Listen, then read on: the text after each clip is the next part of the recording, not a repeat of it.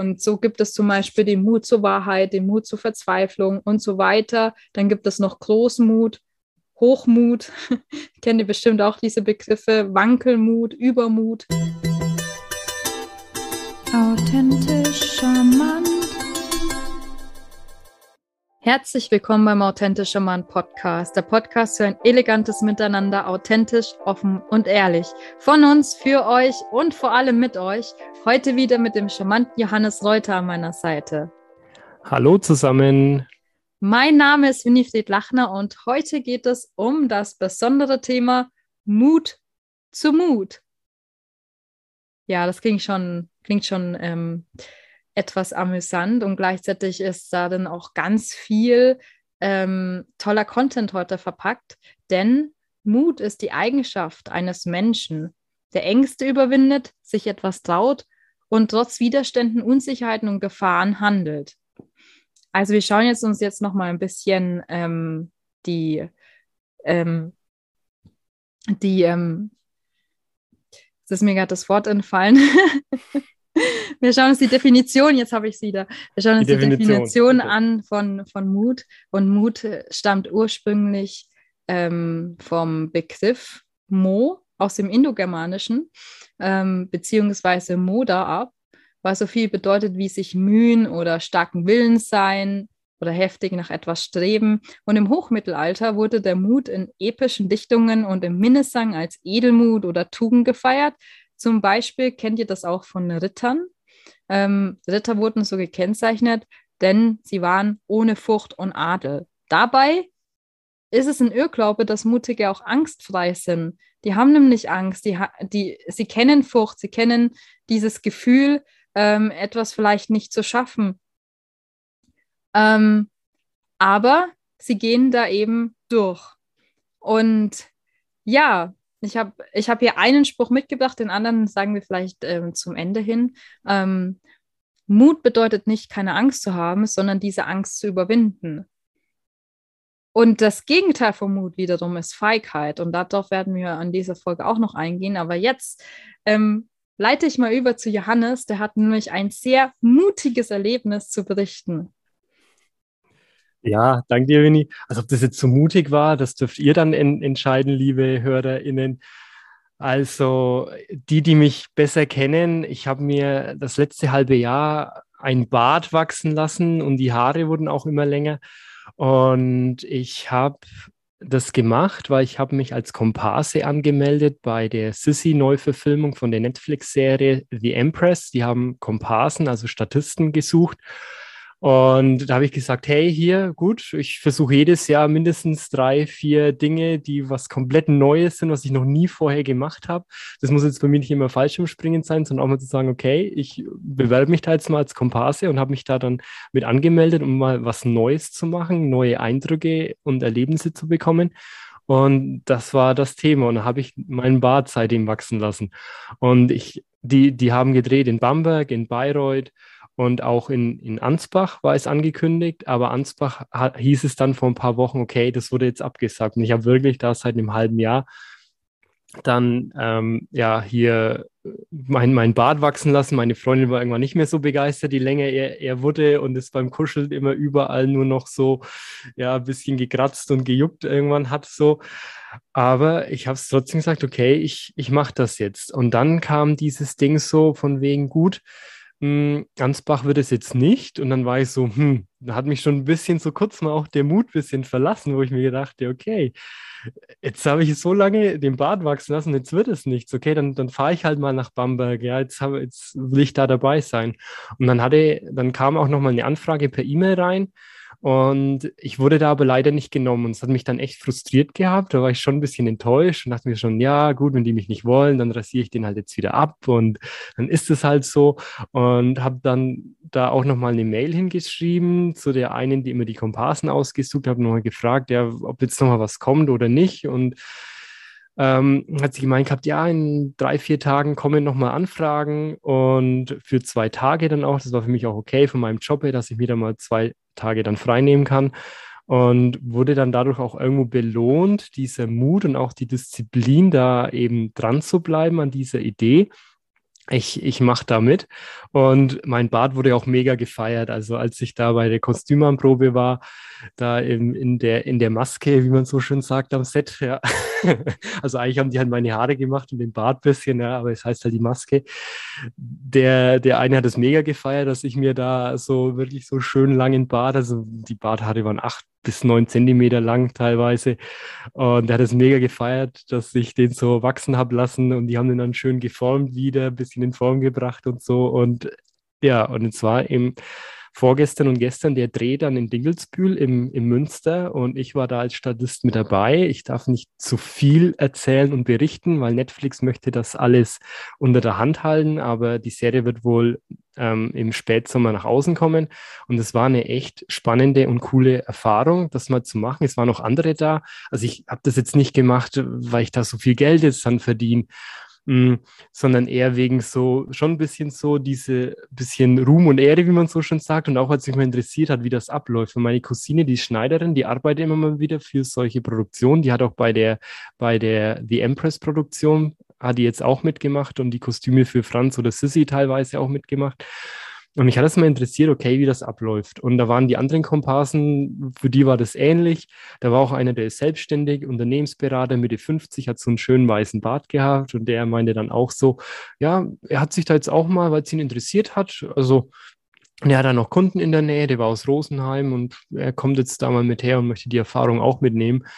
Und das war auch eine mega coole, spannende Erfahrung. Und es war viel Stehen, aber auch interessant zu sehen, okay, wie die das machen, weil es sind ja oft so in den Filmen oder Serien sehr verschiedene Kamerawinkel, verschiedene Nahaufnahmen und Optiken. Und das war halt so spannend zu beobachten, wie die so nach und nach, nach verschiedene Szenen aufgenommen hatten, dann mal ganz nah, ganz fern, mussten immer alle komplett ruhig sein, dann wurde eine Minute gedreht, dann wieder okay, Cut, dann war wieder ein Gewusel.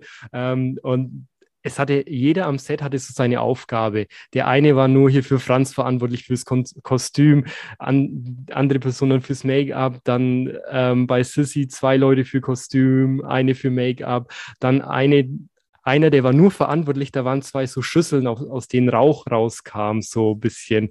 Ähm, und, und den seine einzige Aufgabe war, dass er immer, wenn der Dreh losging, nochmal schauen musste, dass diese Kohlen, wie bei so einer Wasserpfeife, dass die dann an sind, damit so ein bisschen Rauch so leicht aufsteigt.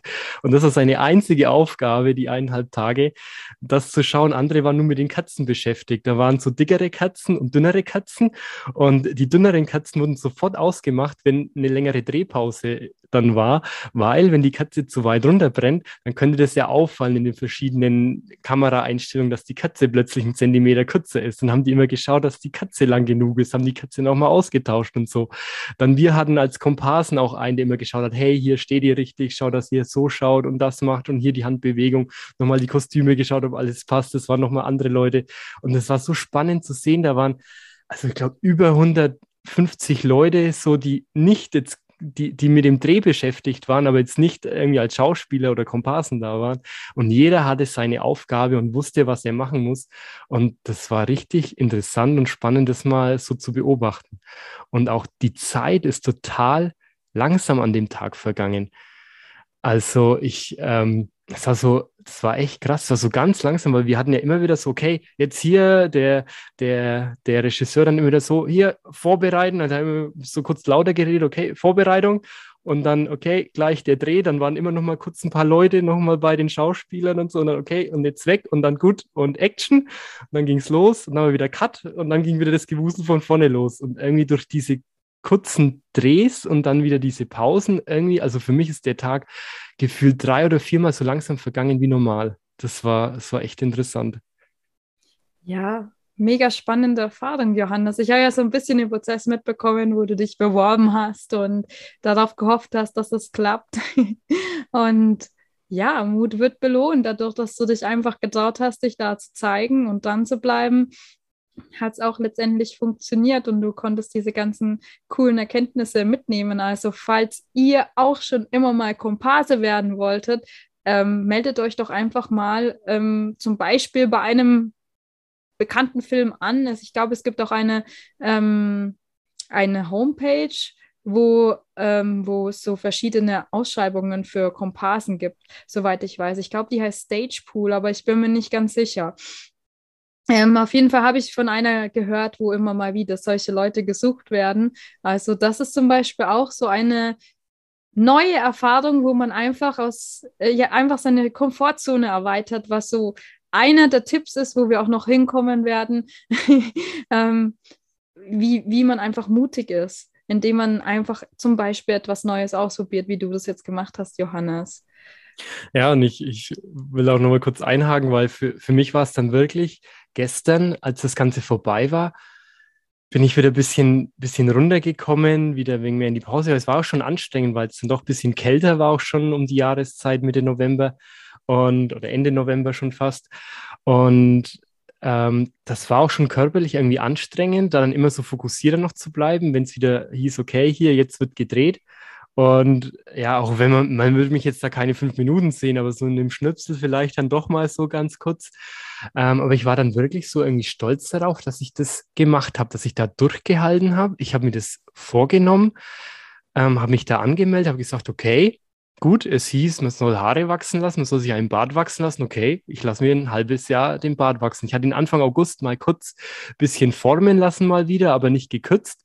Aber das war es. Also wirklich jetzt sechs Monate ähm, wachsen lassen und wirklich da die Disziplin haben, durchzuziehen. Ich wurde halt, dadurch, dass mein Bart immer länger wurde, von so vielen Menschen angesprochen. Hey, ja, was magst du da ständig? Jeden erzählt so, ja, hier, ich habe mich da beworben.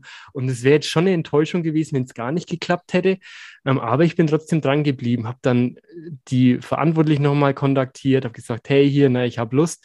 Und auch wenn das jetzt keine meisterische Glanzleistung war jetzt da irgendwo im Hintergrund von so einer Produktion irgendwo zu stehen, sage ich mal. Aber für mich war es doch was, was mich so ein bisschen auch so auf mein Leben mit, okay, ich habe mir was vorgenommen, ich habe mir den Bart wachsen lassen, ich habe mir die ganzen Kommentare von den verschiedenen Leuten die letzten sechs Monate angehört, was, also es hat andere Leute viel mehr gestört als mich. Das war auch eine interessante Erfahrung für mich selbst, dass ich sage, okay, wenn ich da Lust habe, dann mache ich das für mich.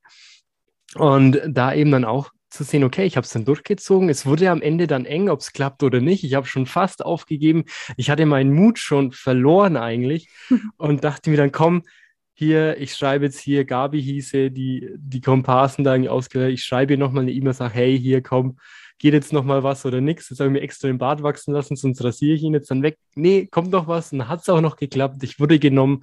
Und wenn es klappt, bin ich auch in der Szene vielleicht auch ein bisschen weiter vorne, wenn nicht alles zum Cut im Opfer fällt. Und ähm, ja, das hat mich echt ein bisschen stolz gemacht, weil das so ein Projekt für dieses Jahr irgendwie, so ein halbes Jahr zumindest hat mich dieses Projekt auch beschäftigt und dass ich das jetzt so weit abschließen konnte. Und das Ergebnis könnt ihr dann nächstes Jahr auf Netflix sehen. The Empress, Sissy Neuverfilmung, sechs Staffeln, 45 Minuten jeweils. Ähm, ich bin gespannt. Das wird, glaube ich, eine, eine coole Serie, bei der eben auch dieser, dieser Zwiespalt von mm, naja, diesen, diesen Kaiserreich, jeder kennt ja diese Sissy-Filme, die immer am Weihnachten laufen, 1955 gedreht, die ja so, das so, so, so eher ähm, romantisch darstellen, wie schön, dass doch das Kaiserreich dann da größtenteils war und wie die Leute den Kaiser immer so und Kaiserin dann gefeiert haben. Aber da in der Serie wird, glaube ich, schon auch, ich weiß es jetzt nicht genau, aber ich glaube schon auch ein bisschen so dargestellt, dieser Zwiespalt von der Bevölkerung damals, die immer mehr gegen dieses System war mit Kaiser, Kaiserin, auch die Kirche. Ne? Und ähm, die immer mehr diesen liberalen Ansatz gefordert haben ähm, hin zu dem, okay, ja, ja, so das Kaiserreich noch aufrechtzuerhalten, weil ja Sissy doch ein bisschen einen anderen Ansatz hatte, weil sie doch anders aufgewachsen ist. Und da bin ich mal gespannt, wie das in der Serie rüberkommt. Und ja, vielleicht seht ihr mich dann in einer Kirchenszene, aber mehr kann ich dazu nicht sagen, ja. Ja, ein interessanter Geschichtsauszug nochmal hier ähm, von Johannes und ähm, klar schauen wir dich an, Johannes. wir und die Hörer und Hörerinnen also wir, die Hörerinnen und Hörer und ich, das ist das Richtige formuliert. ähm, nein, ich habe keine zwei Persönlichkeiten, außer manchmal. ähm, ja, ähm, wir werden da auf jeden Fall mal reinschauen. Und ähm, sehr, sehr cool, dass du diesen Shit gewagt hast, ähm, diesen Wagemut hattest.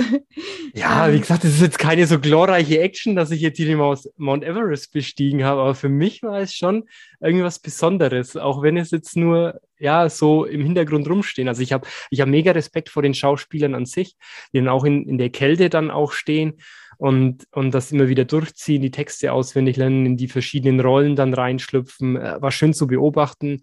Auch der, der, der Hauptdarsteller, also der den, den Franz spielt, ähm, das ist äh, Philipp Rosand, weiß nicht, wie man genau ausspricht, aber auch ein mega netter Typ, der auch mal zu uns hergekommen ist, hey hier und wie geht's euch? Und bis wir mit uns gequatscht hat, sehr, sehr, sehr nahe dran war und es war irgendwie spannend, ähm, das mitzuerleben, ja.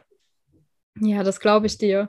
Und ähm, zudem ist es trotzdem mutig, finde ich, eben an einem Ziel dran zu bleiben, denn du hast ja gar keine Sicherheit, ob das wirklich funktioniert oder nicht. Das habe ich damit gemeint, einfach an ja, etwas stimmt, dran zu bleiben. Ja. Das ist, ähm, es gibt ja verschiedene Arten von Mut. Ähm, das steht auch in dem Artikel, wo jetzt Johannes und ich davor der Podcast-Folge durchgelesen haben. Den können wir euch auch gerne verlinken. Ähm, und darin steht, wer etwas bewegen oder über sich hinauswachsen oder aufsteigen will, muss mutig handeln. Mut heißt zum Beispiel auch, sich seines Könnens und seiner eigenen Kräfte bewusst zu sein, was du jetzt gemacht hast, Johannes. Mhm, ja. Und in der Psychologie selber beschreibt Mut die Fähigkeit, eine Situation zu meistern, obwohl eine potenzielle Gefahr besteht oder unser Kopf uns ähm, quasi vorgaukelt, dass eine potenzielle Gefahr besteht. Ähm, Genau, und so gibt es zum Beispiel den Mut zur Wahrheit, den Mut zur Verzweiflung und so weiter. Dann gibt es noch Großmut, Hochmut, kennt ihr bestimmt auch diese Begriffe, Wankelmut, Übermut und Kampfesmut und auch Zivilcourage, die damit dazu gehört. Genau, und ähm, unter dem Aspekt ist die Frage so, was, ähm, was macht manche Menschen aus? Warum sind die jetzt mutiger als andere? Und warum gibt es äh, Menschen, die ihren Mut zum Beispiel auch verlieren? Und sie verlieren ihren Mut aus zwei Gründen. Also zum Beispiel aus zwei Gründen. Zum Beispiel, wenn man aus, einen ausgeprägten Pessimismus hat. Also ihr kennt sicherlich Menschen oder vielleicht hattet ihr auch eine Phase im Leben, wo ähm, man einfach mal nicht so weiter weiß, nicht weiterkommt. Und gerade dann, wenn man sich die ganze Zeit ähm, in seinem Kopf überlegt, was die möglichen Konsequenzen aus dem, was man jetzt, wo man gerne mutig werde, ähm, wo man gerne etwas verändern würde, wenn man dann die ganze Zeit diese Szenarien im Kopf bildet, dann äh, führt es meistens dazu, dass man den Mut verliert. Und deswegen ist es so wichtig, optimistisch in die Zukunft zu blicken. Und genauso ist es so, wenn man eine geringe Resilienz hat. Über Resilienz haben wir ja schon gesprochen. Mit der reizvollen Martina in Folge 50, ja. Ganz genau. Charmanten Martina, genau. Und ähm, ja, wir haben öfter mal schlechte Erfahrungen mit der Vergangenheit gemacht, sodass der Mut vielleicht schwinden kann. Um, und ja, vielleicht kommt es auch, also es kommt einfach, es kam einfach vielleicht für dich anders, als du es erwartet hattest und ähm, du fühlst dich dann gescheitert, ähm, vielleicht sogar mehrmals hintereinander und denkst dir so, jetzt hatte ich so oft Rückschläge, ähm, mir, mir kosten die einfach Energie ähm, und deswegen, warum soll ich da weitermachen? Ähm, und das ist eben wichtig zu wissen, dass man das jetzt im Umkehrschluss ändern kann, indem man sagt, ich bin optimistisch und ähm, ja, habe diese Stärke einfach weiterzumachen, auch wenn ich mal einen Rückschlag hatte und, und auch wenn es zehn Rückschläge waren, dass ich dann trotzdem weitermache. Ähm, denn Pessimismus und so eine mangelnde Resilienz führen zu einer sehr ähm, ja, starren Position. Ja. Du, du quasi stehst die ganze Zeit auf dem, oder wenn du, wenn du dich mit einem Auto vergleichst, bist du die ganze Zeit auf dem Bremspedal. Und da ist die Frage, warum, wenn du auch nach vorne gehen kannst. Und dafür braucht es eben Mut. Ja, Winnie, wann stehst du denn dann mal auf dem Bremspedal bei dir im Alltag und wie gehst du dann in der Situation um, dass du wieder deinen Mut findest und weitermachst? Ja, jetzt sind wir die ganze ganz persönlichen Geschichten auspacken. ja klar, jetzt nicht nur von der Theorie quatschen, sondern die, die HörerInnen wollen, wollen mehr erfahren. Na gut, also dann packe ich eine, eine, eine ganz persönliche Sache von mir aus, also quasi ein, eine Angst, die ich habe. Und das ist, ähm, ich habe die schon sehr lange. Ich habe anscheinend wahrscheinlich in der Vergangenheit, manchmal weiß man das ja auch nicht mehr, was in der Kindheit passiert ist, ähm, ähm, habe ich tatsächlich ein Thema mit Telefonieren. Obwohl ich eine Frau bin, telefoniere ich super ungerne, weil ich nur die Stimme am Ohr höre, was für andere ein befreiendes Gefühl ist und vielleicht sie sich denken, gut, das ist vielleicht einfacher, als wenn man die Person in live sieht, weil man da auf so viel mehr Dinge achten darf. Ähm, bei mir ist es tatsächlich das Telefonieren, weil ich keine Mimik habe, keine Gestik habe, sondern nur die reine Stimme am Ohr. Und da fehlt mir so gefühlt fast alles von dem, was mich ausmacht, wenn ich am Telefon bin. Da kann ich ja nur über die Stimme arbeiten. Zumindest kommt es mir so vor. Ähm, und ähm, tatsächlich drücke ich mich das Öfteren davor, irgendwo anzurufen und schreibe dann lieber. Und da ist es auch wieder etwas, wo ich dann meine Komfortzone erweitere und wirklich sage, ich habe den Mut, da jetzt einfach anzurufen. Äh, also gerade wenn es um etwas Wichtiges geht, ähm, und zieht es dann natürlich auch durch und äh, macht das und in dem Fall auch Übung macht der Meister. Das ist jetzt eine aktuelle Sache, die ich gerade angehe, ähm, wo ich mich gerade verändere. So gibt es auch sicher ein paar andere Beispiele, wo ich schon über mich hinausgewachsen bin. Ja, danke dir, Winnie. So ein sehr schönes Beispiel beim Telefonieren, gerade vor unangenehmen Telefonaten, dann zu sagen, okay, nee, ich mache es jetzt doch. Also mir war das früher auch immer eher unangenehm, bis ich dann meinen Job bei, ja, vor zehn Jahren da bei der Robert Bosch GmbH angefangen hatte und da war es halt gang und gäbe, am Telefon Leute anzurufen, mit denen man noch nie etwas zu tun hatte, auch Lieferanten. Und ähm, ja, da bin ich mittlerweile, macht mir das eigentlich nichts mehr aus. Ich habe zwar schon, wenn jetzt wirklich noch irgendeine Sache ist, die mir eher unangenehm ist, dann kommt vielleicht schon mal kurz vor einem Anruf nochmal so kurz so ein, so, so ein leichtes Kribbeln, sage ich jetzt mal, so eine leichte Nervosität. Allerdings hat mich sowas früher auch total blockiert und mittlerweile, ja gut, dann rufe ich halt den Hörer an. Die andere Person will mir ja nichts Böses. Ich weiß ja, was ich möchte und dann klappt das auch. Also ja, schönes Beispiel. Und ich habe auch noch etwas Schönes für euch, und zwar den sogenannten Ostrich-Effekt. Das geht so Richtung mutlos. Hm, und es beschreibt zum Beispiel das Verhalten von Investoren an der Börse, die, wenn es mal abwärts läuft an der Börse, lieber den Kopf in den Sand stecken. Also sie warten ab, sie sitzen jetzt lieber aus und hoffen, dass, ähm, und hoffen, dass es wieder besser wird, obwohl die Börse fällt und fällt und fällt. Und ähm, das ist eben dieser Ostrich-Effekt oder auch Vogelstrauß-Politik. Und das Fatale daran ist eben, dass man sich so in einer Schockstarre dann da befindet und dass man dann resistent wird gegenüber neuen Informationen, Warnungen oder Ratschlägen. Und wir werden dann so passiv wie ein Kaninchen vor einer Schlange. Also, und das das merke ich. Ich bin ja seit vier Jahren Investor an der Börse und ich kenne es bei mir auch, aber auch von anderen Dingen. Deswegen heißt es nicht, dass man ständig verkaufen muss, wenn jetzt die Börse fällt. Allerdings, wenn ich jetzt eher so etwas kurzfristiger eingegangen bin und es läuft dann gegen mich, dann wirklich rechtzeitig zu schauen, hey, ich gehe jetzt da draus, sonst habe ich die nächste Telekom-Aktie, die von 100 Euro auf 80 Euro, auf 60 Euro, auf 40 Euro, auf 20 Euro fällt und ich habe meinen mein Wert ähm, ja, um 80 Prozent dann verloren fast vom Unternehmen, was, was das Ganze halt wert war.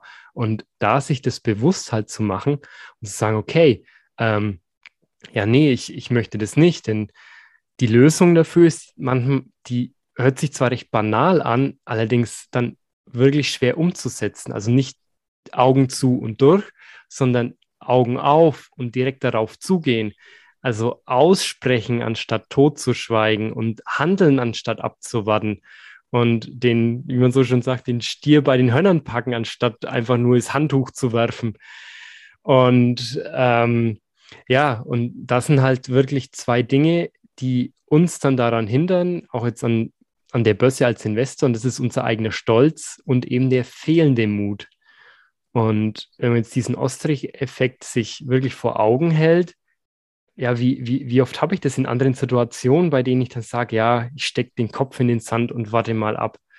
Und da kann ich dann schon mal sagen, gut, kann ich denn das lernen, dass ich da mutiger werde? Und also in der Psychologie wird es beschrieben, auf einem gewissen Maß kann man das. Allerdings, wenn ich das will, denn das ist wie so eine Art Muskel. Also je mehr ich den trainiere, desto stärker wird der. Aber es sind wirklich, ich muss mich dafür entscheiden, dass ich das auch will, dass ich das möchte, dass ich mutig sein will und nicht Konflikte scheue oder keine Forderungen stelle, ähm, sondern dass ich eben äh, anfange, okay, ähm, ich höre auf, mich unter Wert zu verkaufen und mir deswegen Chancen offenlegen. Denn das ist dann oft das Gegenteil, wenn ich es eben nicht mache, dann dann, dann zerstört es mich da irgendwie was. Und ja, da gibt es auch ein schönes Sprichwort von Heinz Riesenhuber.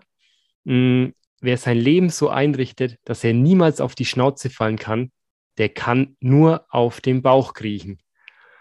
Und das finde ich eigentlich recht schön, denn das verdeutlicht das so. Wir hatten schon mal einen Podcast, aber wenn ein Kind hinfällt, ja, wir ermutigen das, dass es wieder aufsteht und weitermacht und laufen lernt.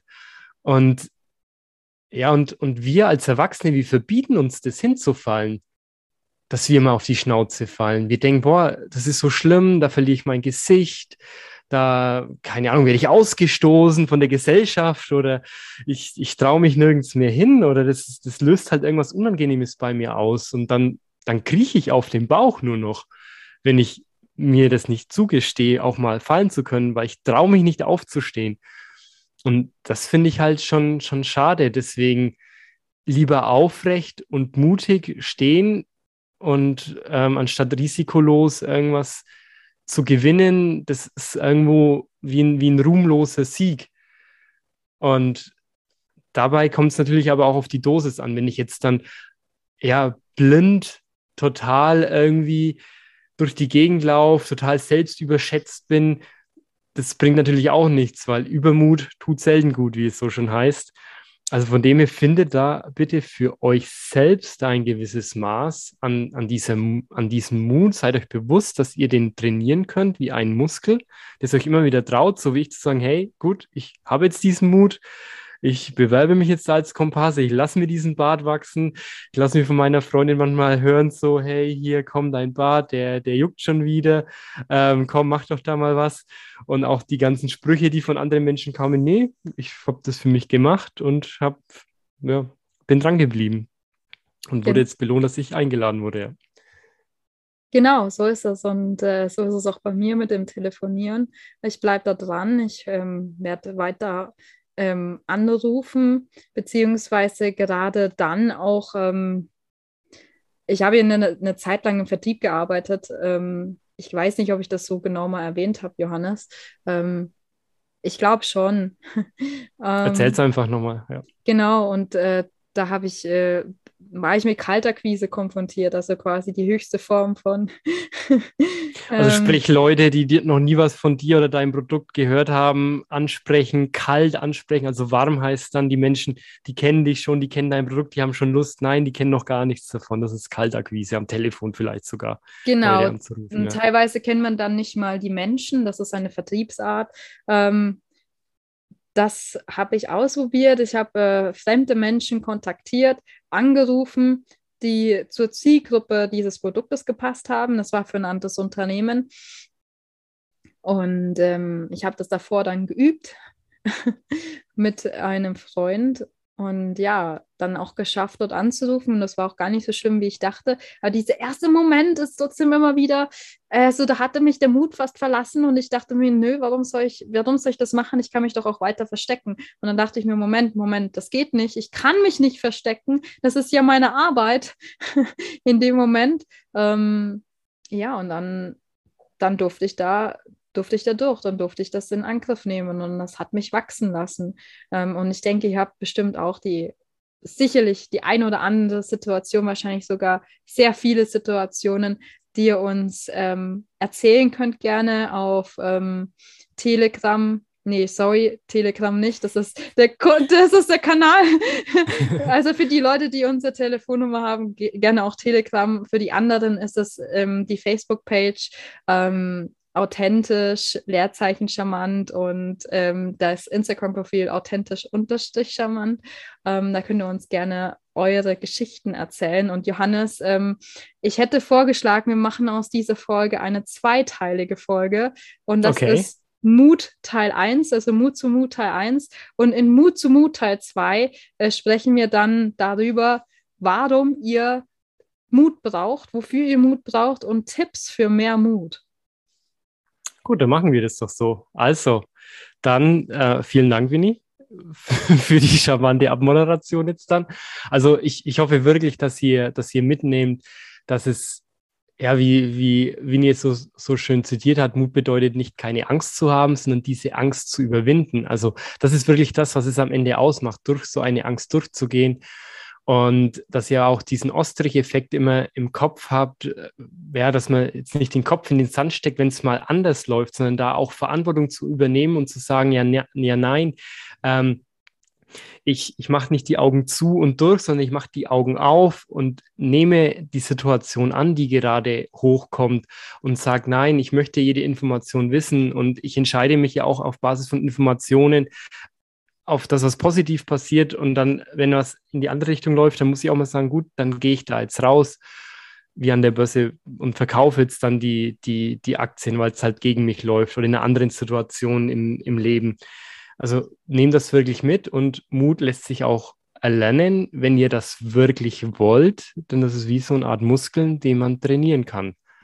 Aber die Dosis macht das Gift, von dem her sei da vorsichtig, damit ihr euch gleichzeitig nicht übernehmt.